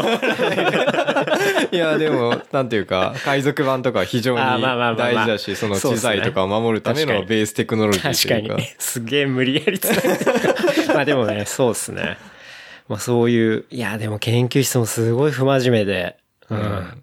もういかに、まあ、とにかく研究室を選ぶのも、まあ一番卒業しやすいところをもう仲間内で選ぼうっつって。まあ今まだいるのかわかんないですけど、まあ、真渡り先生って馬に渡るっていううん名前の真渡り先生っていうちょっとつるっとハゲた先生がいたんですけど、まあそこに、まあみんなで入って、まあこの人の研究室は、まあとりあえずやってる感じで、まあうまいことレポート出しとけば、ちゃんと卒業できるみたいな、あの、先人の知恵があって。全人まあありま ありますよね。そういう知恵は。そう。なんかそういう tips あるじゃないですか、いっぱい。ありますね。卒業したいんだったらあそこに行そうそうそうそう。まさにそれで。で、そこがやっぱり先人の知恵があって卒業しやすいってなると結構競争率高いんですよ。ああ、そうなんですね。あの、まあ本当に大したことをやらない研究室なんですけど、確まあ、当たり先生、かわいそう。かに P 入れとかないとダメかもしれない。だから、あの、本当はすごい人なのかもしれないですけど、なんか学生的にはそれでめちゃくちゃ人気で、なんか確か抽選とかなったんじゃなかったかな。うんで、まあ、うまく、こう、研究室の席をゲットできて、おし、これで卒業安泰だと思って、で、まあ安泰でも研究室にそれなりに通うから、まあそうですね。まあ仲間と一緒に、もうちょっと研究室を快適にしたいな、つって。で、先生もっと研究がしたくて、すごい泊まり込みでもっと頑張りたいんで、あの、人数分ウォーターベッド買ってもらえないでしょうか したら、えーうまく申請を出したら通ってあの、その研究室なぜか、ペイペイの、そのね、一番下の学生にウォーターベッドが各一用意されてて、すげえ。より競争率上がっちゃう。プレゼン能力が高い。そう、プレゼン能力ね、まあそこか、そこの時からちょっと、いろいろあったのかもしれないですけど、まあそれでゲットして、で、まあいつでも昼寝できるし、で、今度やっぱ、まあ基本、ね、ちゃんと真面目にやってないんで、まあ暇なんで、あの、なんかでかい暇。研究室に壁があって、で、あ、ここで、なんか先生とか使ってるプロジェクターでゲームやったらこれ楽しそうじゃない？みたいな感じになって、で、まあ、ゲームを持ってきて、で、プロジェクターも、あの、その時の助手の人とかに、あの、ちょっとプレゼンの、であの、準備を、騙されるなよ。そうそう、練習をしたいですみたいな話で。なんか当時のプロジェクターとかって、今でこそめちゃめちゃ安いじゃないですか。あそうですね1個2、3万とかで買えちゃいますし。だけど、その時のプロジェクターとかって1台に30万とかして。出ますよね。そう。おそらく。なかなか個人で持ってる人とかいないし、借りるのも、まあ、厳重な感じだったんですけど、まあ、それで貸してもらって、で、まあ、助手とか先生が帰った後、まあ、ベッドもあるし、で、みんなで電気消して、ピザ取って、で、あの、大画面でマリカーとかやって、もうそういう結構ふざけた、あの、うん、学生生活を僕は送ってましたね。そうだったんですか。うん。まあでもすごい、思い出的には楽しかったし、あとはまあ、IT というか、まあ情報テクノロジーっていうところの、まあ概要みたいなものは学べたり、まあそうですよね自分でも、明らかに希少ですよね。その世代から学べたことは。うん。で、まあ、プログラミングとかもなんかすごい難しいなとか思ったけど、まあ、どういうふうにものが組み上げられていって、まあ、いわゆる普通に使ってるものの裏側が、どういうもので動いてるのかとか、っていうのがなんとなく、こう、分かれたっていう、うんまあ、知ることができたっていうところは、すごい、まあ、良かったかなとは思いますけどね。それがまあ黒魔術か、なんとなくかでもわかるかは大きな違いが多分ありますよね。そうですね。確かに。黒魔術になってないか？マジックでしょ。魔法、魔法ですよ、もう。そう。だからまあ、それで IT、をやってきました。で、自分のそのバックグラウンドとして、まあ広告っていうのが、まあ父親もやってて、っていうのがあって、じゃあ、どう、何で働きた働きたいかなっていうところで、結局、まあ最初の会社が、その、まあ広告代理店でもデジタルのメディアを扱うような、うん。まあ会社に行ってっていうところが、そうですね。まあ学生から働き始めのあたりの、うん、話ですね。さっきちょっと、あの、おっしゃってましたけど、その当時のデジタルメディアって、その、ウェブの、なんていうか、ブログのバナー広告とか以外だと、普通にその、例えば CD ロムで配布するような、いわゆるマルチメディアって呼ばれていたようなものだったりとか、そういうことってことですか？ああ、それはなかったですね。すね完全にウェブサイトああ、完全にもうウェブだったんですね。ですね。ポータルサイトとか、ウェブサイト、まあ専門サイトとかのバナーを売るみたいな。なんかそういう会社少なそうですけど、当時だと。そうでもないんですかね。当時だと少なかったと思いますね。だって、サイバーエージェントとかもまだ全然ちっちゃい時だったと思いますよ。おーうん。本当に。今では、すごい。今ではキラキラ男子、キラキラ女子の巣窟っていうか、俺やべえな、こんなこと言ってる。やばいわ。うま、うまく健太郎さんが近すぎるわ引き出してるぞ。近すぎるからダメだ。そうですね。まあ別に、まあでもそういう、あの、社会的な認知をされてるじゃないですか。はいはい僕はまあ、ねあくまで一般論を言ってるだけなんで。エクスキューズ入りました。まあ、そうですねでもそれ就活でうまく見つけられるんですね。やっぱ鼻が効いた、効くんですね。それが。うん。たまたま、まあ見つけて、そうですね。入れましたね。でもあの時ちっちゃいところだったらいっぱい結構やっぱポコポコ。出始めてたそうですね。あったと思いますね。ちなみに当時のそのウェブ事情みたいなのはどういう感じなんですかね？そのやっぱりひたすら研究室とかで、そのパソコンとかでなんかウェブ見てたとか、なんかその携帯、携帯の状況どうなってたんでしたっけ？携帯なんか、ガラケーとかさ。出ます。お邪魔してます。おおま、おまみさん。あ、はじめましてはじめまして。はじ めまして。おはようございます。いえいえ。ゆっくりしてください。はい。おはようございます。すみません。すいません。もう、あの声だ。声は知ってる、この業界で。お互いに声は知ってるこの業界。ちょっとね、あの、今、土間で収録してるんでね、あの、おまみさんが帰ってきたっていうね、そうですね。ところでしたね。そう、ウェブじ、ウェブ事情ウですねェブ事情。はい。その時だって iPhone も出てなかったはず。うん。そう。だって、うん。大学の時の授業とかで、その初代 iPod とかを使ってるやつが、やべえ、みたいな。あの、カリカリカリカリ回すやつ。あってか、って言ってもわかんないから。いや、それは、それはね、かろうじてわかりあ、ます。わかるか。俺は鹿児島、それはね、高校の時にね、持ってるやついたわ。うんうんうん。俺鹿児島で初めてぐらいも使ってた。まあいいや、はい。そうそう。だから、本当に、携帯で見る、だからモバイルのブラウザみたいなのは多分なかったと思いますね。なかったんですねもう基本 PC。そう。だから、今でこそ、まあ、例えばメディアのメニューとかで言ったら、PC はこれ、スマートフォンこれ、まあ、タブレットこれとか、まあ、いろいろあったりしますけど、もう PC オンリーでしたね。うん。でも、そういう状況で、あの、まあ、どんどん伸びていくわけですよね、オンラインの。そう。その一方で、その、いわゆる東大生たちが、はい。その時の重工長大産業のいわゆる人気企業に行って屍となっていく奴らがいるわけですよ。はいはいはい。その、その花のやっぱ聞き方はどこなんでしょうというところが。なるほどね。そこでデジタルの方に、はい俺がなんで行ったか、まあその花の聞き具合とか。。例えば同じ東大生で広告業界に行こうとしても、デジタルを選ばない。はい。当時でも選ばないって人も多いとそううんで思ですよね。すね。あの、いわゆる多分、総合広告代理店。はいまあ今、結局、まあ僕が今いるまあところそうかもですけど、しれないですけど。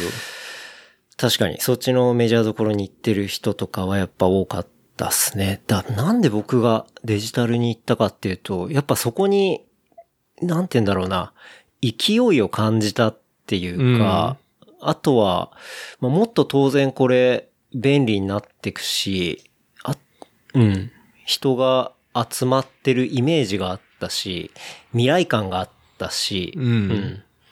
で、僕、まあ、父親がそうやって、まあ、広告の仕事をやっていて、同じ、まあ、父親は広告代理店、しかも総合のうんうん。ところに入っていて、僕もじゃあそこに行ったら、結局そのトレースでしかないから、自分としてもうちょっとユニークさを出すんであれば、じゃあずっと中学の頃からホームページとか作ってたし、そこの部分でのエッセンスを掛け合わせればユニークなものになるしっていうところで、まあその未来を見てっていうのと、まあ自分のまあ価値的なところっていうんで、まあ選んだっていうところはありますね。うん。中学の頃からホームページ作ってたってのもすごいですね。そう、中学の時に、あの、いとこが、えっと、パソコン教室のまあ先生みたいのをやっていて、で、その人なんかちょっと変わってて、自分でまあ自作パソコン作るのも好きみたいな人で、で、初めて買ってもらったパソコンが、その人がディレクションしてくれた、なんか自作パソコンみたいな感じだったんですよ。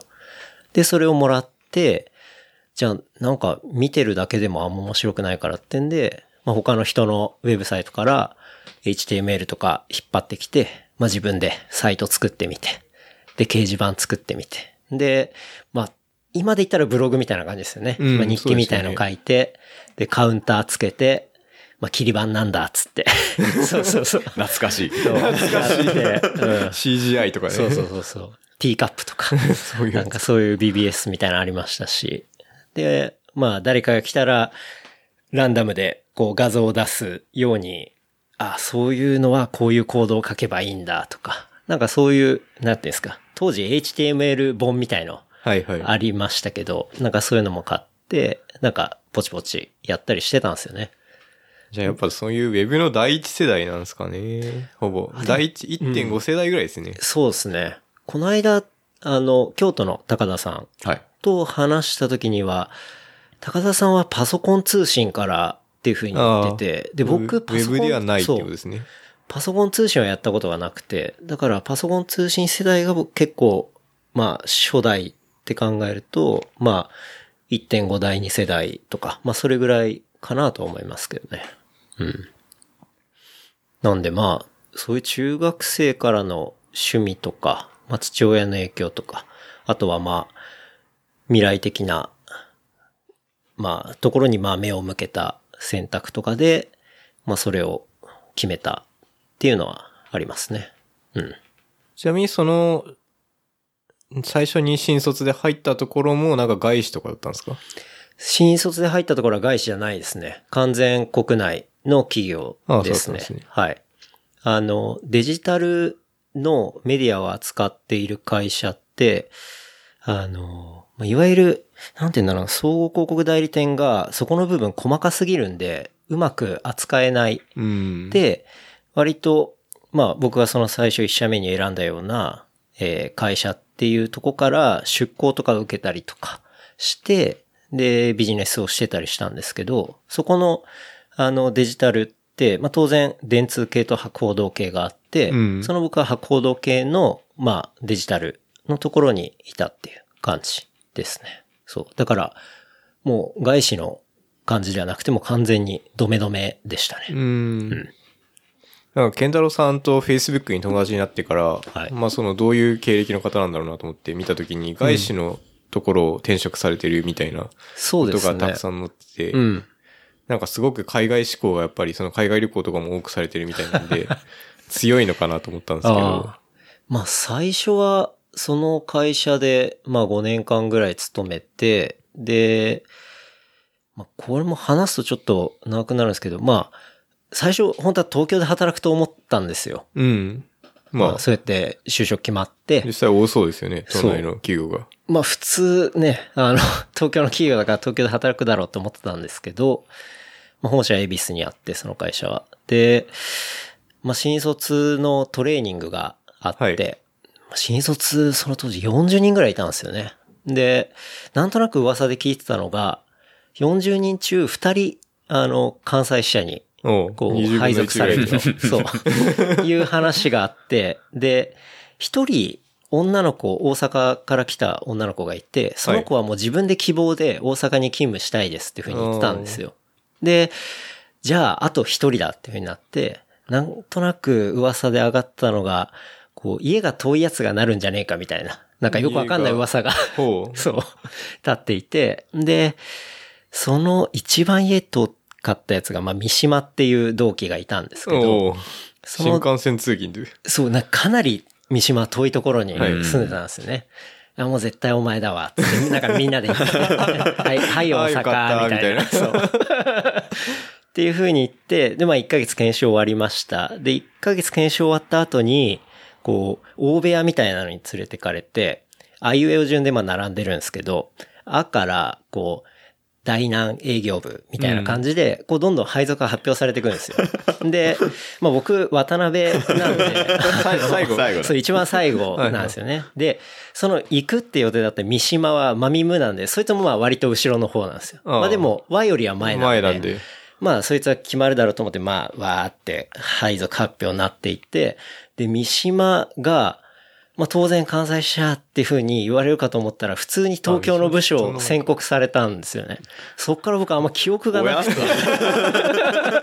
記憶がない。そう、もうおかしいおかしいってなっちゃう。で、気がついたら、僕は関西支社に配属がこう指名され、あの、ふと我に帰った時は、同期のみんなが、こう、腫れ物に触るような感じで、あ関西楽しいよっていうふうに大阪いいとこやで、みたいな。そういう関西出身のやつは、そう。なんかそういう、あの、配属の発表があったっていうのが、まあ最初5年間あって。うん。で、まあ5年間は5年間で、まあ最初の1年は正直マジ辛かったですけど、まあそれこそ、まあピストに出会って、まあそっからかなり、こう、まあ友達もカルチャーも、まあいろんなものが広がり、まあ面白いなってなって。うん、今のゲストの人たちがそうですねたくさん関西方面がいらっしゃいますけど、ですね。そういう礎になった。そう。ちなみに、その同期の40人の中にいた一人はクリリンですからね。そう。あそうなんですか？クリリンもその時の会社の同期ですね。新卒同期。そう、新卒同期。だから未だにその40人の中で、こう、まあ、プライベートも普通にあったりするのはクリリンぐらいしか僕いなくて。ああ、そうまあ、そうかもな。まあまあ会社会社入ったことないからわかんないや。そう。まあまあ、そうなんですねそういうつながりはあって、でまあ、5年間ぐらい向こう行って、で、また東京戻ってこいって言われたので、まあ東京で1年間ぐらいしたら、まあデジタルのメディアの仕事ももうだいぶしたし、ちょっと飽きてきたなってのがあって、なんか、大阪って、やっぱりマーケットがすごい東京に比べたらどうしても一桁ぐらい違うし、うん。でもちっちゃいからこそ、まあ人も少ないっていうのもあって、自分でやれる範囲がすごい大きかったんですよ。うん。裁量が大きかった。そう、裁量が大きくて。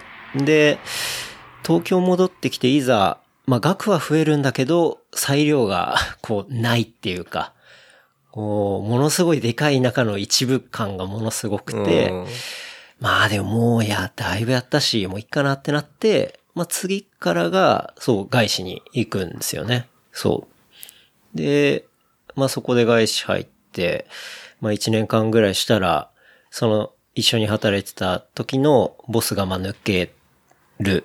で、一緒に来ないかって言われて、まあ一緒に抜けて、別の会社行き、で、そしたら、まあその会社が、ちょっと日本支社が、こう、シュリンクするみたいな話になって、じゃあ変えようってんで、まあ今の会社に、うんまあいるみたいな。まあそういう流れですね。なんかその外資入るときってやっぱり英語とか、まあもともと英語は結構、いや話になるんですか？全然話さなかったですね。大阪いる時とかは、本当にもう全然ドメにいた、ドメってのはまあ、あの、内視の、はい。あれにいましたし、全然話してなくて、その2社目の時に、まあ、なんだろう。まあ縁があってたまたま入って、で、そこで、なんだかんだ業務とかで使うようになってったんですよね。で、あ、これはちょっとちゃんとやんないとやばいなと思って、それなんで、こう紹介してもらった、まあ、マンツーマンの英語のレッスンとか、まあそういうものに行ったりして、で、まあ、話もそこそこ、まあでも本当にそこそこですよ。そこそこ。で、あとはメールとかは、まあ正直使う文体とか、うん。まあ、ビジネスとかみたいなのがあるから。決まってたりするんで、まあそういうところで、まあなんとかやりつつ、っていうので、そうですね。こんな感じで今になってますね。なるほど。うん。いやすごくその、すごく海外志向がすごい強かったがゆえにずっとか、あの、外資とかではないっていうことですかね。そういうわけではないですね。まあ、たまたまその2社目の時にそういうところにカルチャーに入って、こう、なんだろうな。日本企業より外資の方が自分の肌に合ってるなっていうのを確実に感じたんですよ。うん。まあ、なんとなくはい言いたいことはわかる。僕はもう本当にそれを、あ、俺絶対こっちの方がいいわっていう そうですよね。ことを感じたので、まあ今もずっと、そうですね、外資にいますね。うん。そうですね。僕も今、仕事をしてるときは、上司、直属の上司二人いますけど、はい。まあ、サイエンスチームと、あと全体のマネジメントの人がいますけど、スペイン人とイギリス人で。まあ楽なんですよね、なんていうか。これも、なんか、前の2014年に一回辞めてた時に勤めてた会社は、はい。日本企業ですけど、そこも割と、まあ IT 系は最近風通し良くなってるのかもしれないですけど、いわゆるなんか典型的な日本企業で生きていける気がしないんですよね。うん。そうですね。頑張れ。頑張れ。頑頑張れ。もうだから本当に最初の会社とかよく頑張ってたなとか、今になったら思いますけどね。うん。でも、いきなり外資に行くと、今度その外資の良さっていうか、まあそういうのもあんま気づけなかったりするかもしれないんで、うん。まあ、良くも悪くもいろいろどっちもあるんで、うん。だからまあ、最初、思いっきり国内企業みたいので働いた後に、まあ自分がどっちに合ってるのかなっていうのをまあ、どっちも見てジャッジをできたっていうのは、まあ今は、だから、ちょっと落ち着いてんのかなとか思いますけどね。うん。なんか、結構、情報系は特に、今空気感が、妙な、妙な空気感になっていて、多分僕の大学の時ぐらいは、まだ、あ、大学、今も大学なんですけど、学部の時はあんまりまだなかったんですけど、うん。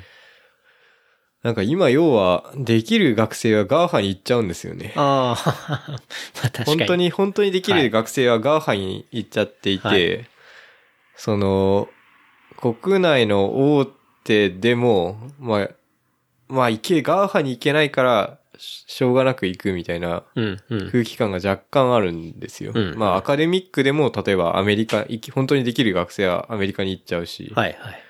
なんか、それで、ちょっと、東大でも情報系の空気感はうん。不思議なことになってますね。なるほどね。まあ確かにな、絶対みんなそっち行きたいっすよね。うん、特に、うんその、東大、ある種、モラトリアム的にもすごくいいところで、うんうん。その、とりあえず、実力を上げようとか、はいあの、確たる目的はないんだけど、うんとりあえず実力を上げて、その勉強頑張ったら、まあ上のとこに行っておこうとか、うんうんその、特に東大って理科1類、2類、3類って、はい。3つしか、例えば理系も区分ないんですね、入るときは。うん。なんで、まず2年間決断を遅らせるわけ、はい遅らせられるわけです。はいその学部とかのうん決断を。で、あの、僕の学科とかは係数工学科ってとこなんで、うんあの、さらに、あの、何やってるかよくわかんない学科なんですよ。うんうんあの、研究室によってやってることが全然違う。おうんで、さらにこう、ここでモラトリアムが得られるわけですね。はいだから結局大学4年間卒業するまでモラトリアムみたいな感じなんですけど。あの、そういうとこでどんどん決断を遅らせられるというか、うん。そういう感じだとね、なかなか、あとはじゃあ、ブランドでいいとこに行こうみたいにうん。うん。考えると、なんか結局今だと GAFA になっちゃうみたいな。そうっすね。 GAFA 本当入るの難しくて、へえ。やっぱりほ、ほとんど入れないですけどね。ああ、そうなんだ。うーん。特に新卒は。そうか、確かに。新卒を取るっていうカルチャーは別に、あんまりその会社にはないですからね。そこそこ取ってるみたいですけどね。うん Google の日本支社とかも。はい、はい。本当になんか、学生の頃から論文を何本も書くとか、うん。そういう強いキャラとか、あと、Google の、例えば、自然言語処理系ですね。どうしても日本語の、例えば研究とか日本人じゃないと強くないんで、はい、はい、はい。そういうところは結構需要があるみたです。ないるほど。うん。ならではの、ってならではの。ことですよね。はい。うん。あとマップとか、はい、はい、ローカライズが結構重要なところは比較的多いみたいですけどね。はい。うん。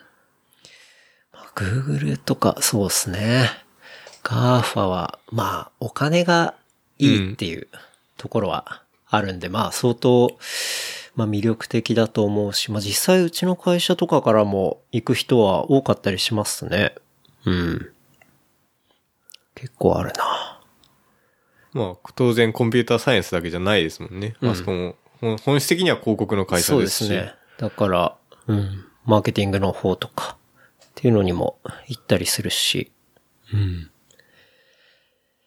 まあでも、そうですね。一回行ったら、あの、待遇が良すぎて出れなくなりそうだなって思いますけど。うん。そういうのはあんまり目指してみたいとかいうことはあまり感じられないですか？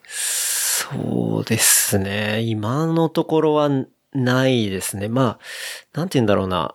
僕結構、まあ、広告代理店の仕事って、まあ、クライアントもいっぱいいるし、で、そのクライアントの課題に応じて、まあ、最適なソリューションを出していくっていう、うんまあ、ところになっていくんで、飽きないんですよね。うん割とやってて。まあ、毎回毎回お題も違うし、こう、時勢も違ったりしたら、こう、なんだろう、ソーシャル的にはノリも違かったりとか、いうところで飽きずにできるってところが、割と魅力的なところだなと思ってて、まあ、都度頭を使って考えられるっていうか。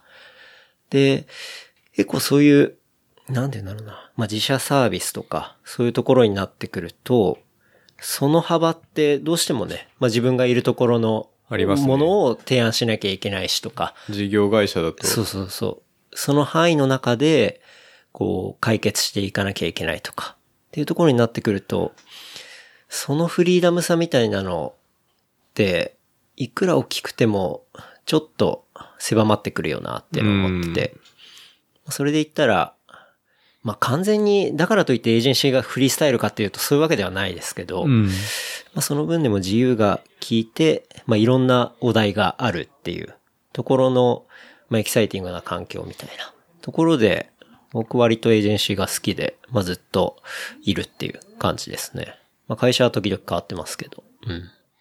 まあ、コンサルティング的な働き方がいろんな毎回お題があって、多様性があって良いっていう感じですかね。そうですね。それはありますね。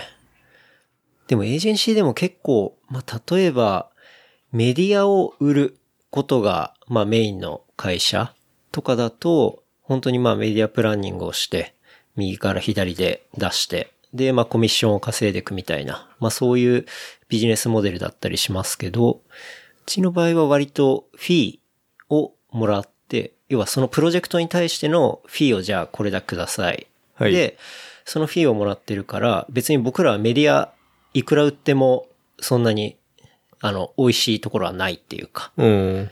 もうなぜならフィーが決まってるから。で、それって結構健全な話で、要は、メディアを売ること、メディアを売ったらその5%が見売りって、あの、見入りっていう風になると、要は、クライアントの課題を解決していようがいない、いまいが、とにかくメディアの枠を売りつけて、金を稼げば、要はその5%が入ってくるわけじゃないですか。インセンティブ構造がちょっと歪んでる？そうそうそう。だとりあえず枠さえ売ってれば、それを、例えばテレビだったらテレビを売れば OK みたいな。だそういうビジネスモデルじゃなくて、ちゃんと本来の課題解決に向けて、じゃあフィーはこれだけもらってるんで、じゃあその上でメディアはこれだけやりましょう。じゃあクリエイティブはこういうものを作りましょうっていう、まあそういうやり方なんですね。今、自分のいる会社っていうのが。だからその構造っていうのはすごい、まあ健全だと思いますし、うん。でそのメディアコミッションビジネスか、フィービジネスかっていうのは結構、まあ、エージェンシーのビジネスでは大きい違いで、そう。じゃあ一番そうですね、インセンティブとしてはまずは、その次のプロジェクトのための、うんなんていうか、レピュテーションをきちんと高めるために今回しっかり頑張ろうっていうことが一番のモチベーションになるってことですよね。うん。そうそうそうそう。実績ベースというか。そうです、そうです。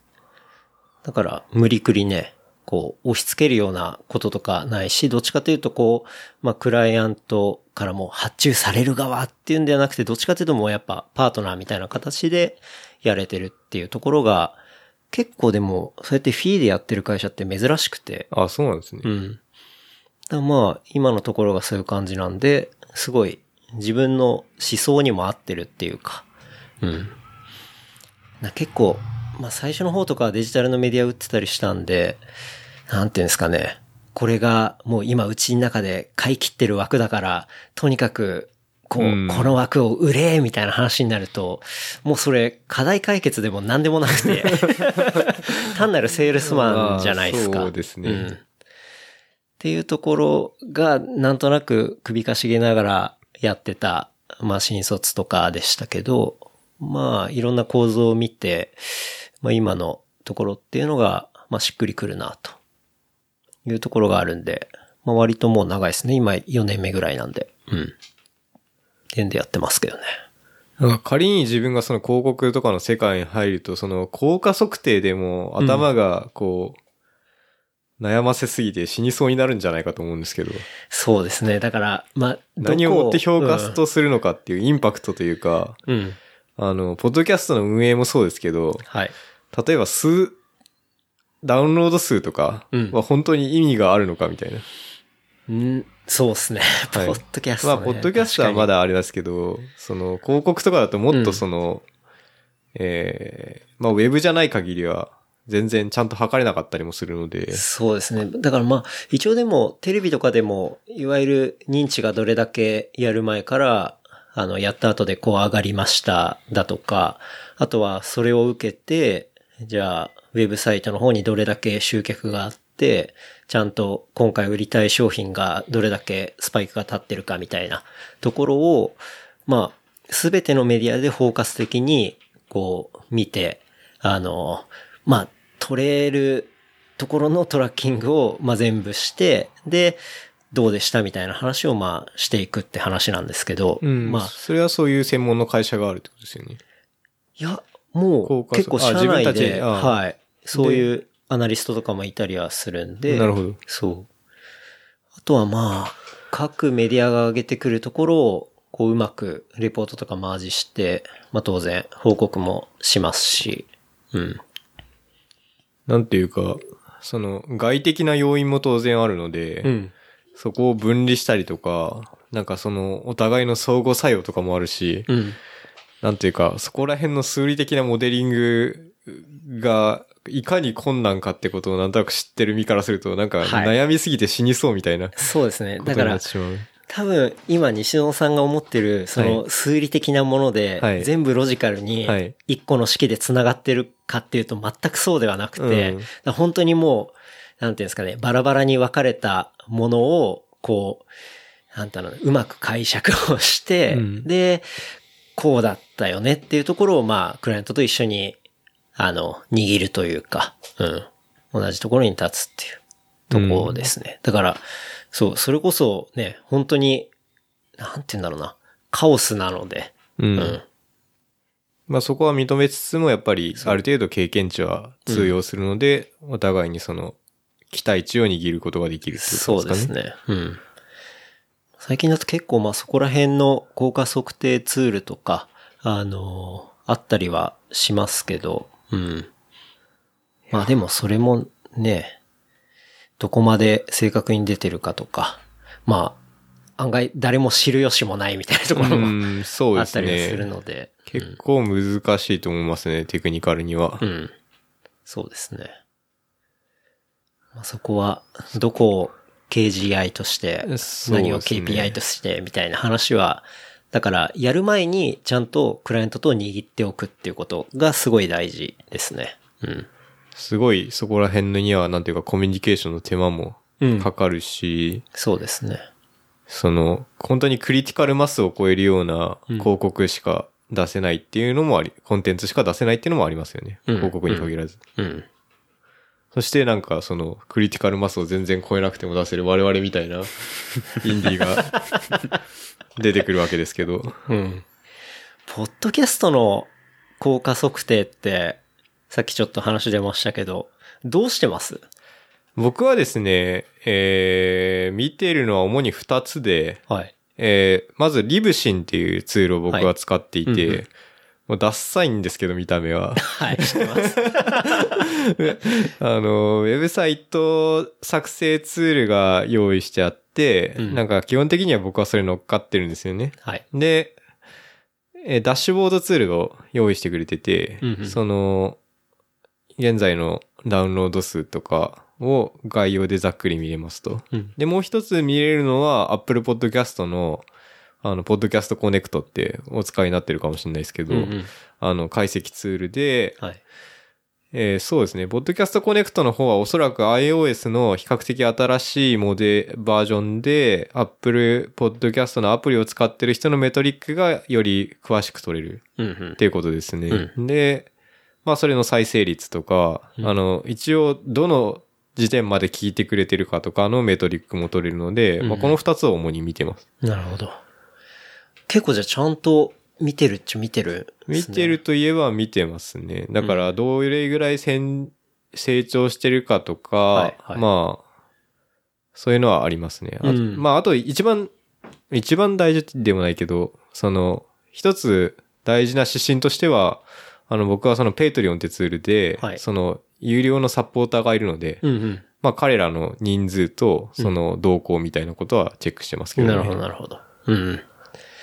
結構難しいですよね。なんか僕も、まあ、見たりするのは、やり始めの頃は、結構、その、いわゆるね、あの、 Apple の、 Podcast Connect。はいで、こう、どんどんグラフが増えてったりとかうんするところがすごい楽しいなとか思ってて見てて、ただ最近、全然見てなくて、うん。なんていうか、あ、でも一応、まあ僕配信ツールはサウンドクラウドですけど、それの再生数とかは、まあちょっと見たりするぐらいで、もうあんまり気にしなくなっちゃって、うん。なんかそれよりかは、なんだろうな。結構ソーシャルでハッシュタグをつけてくれる人が、こうどれだけ盛り上がってるかとか、なんかそういうことを割と見たりする感じですかね。うん。ただ、ツイッターで使わない人もやっぱ一定数いるいるんだろうなって思っていて、うんまあどうなんでしょう確ね。そのサイドバイサイドは特になんかそういう人いそうなんだよね。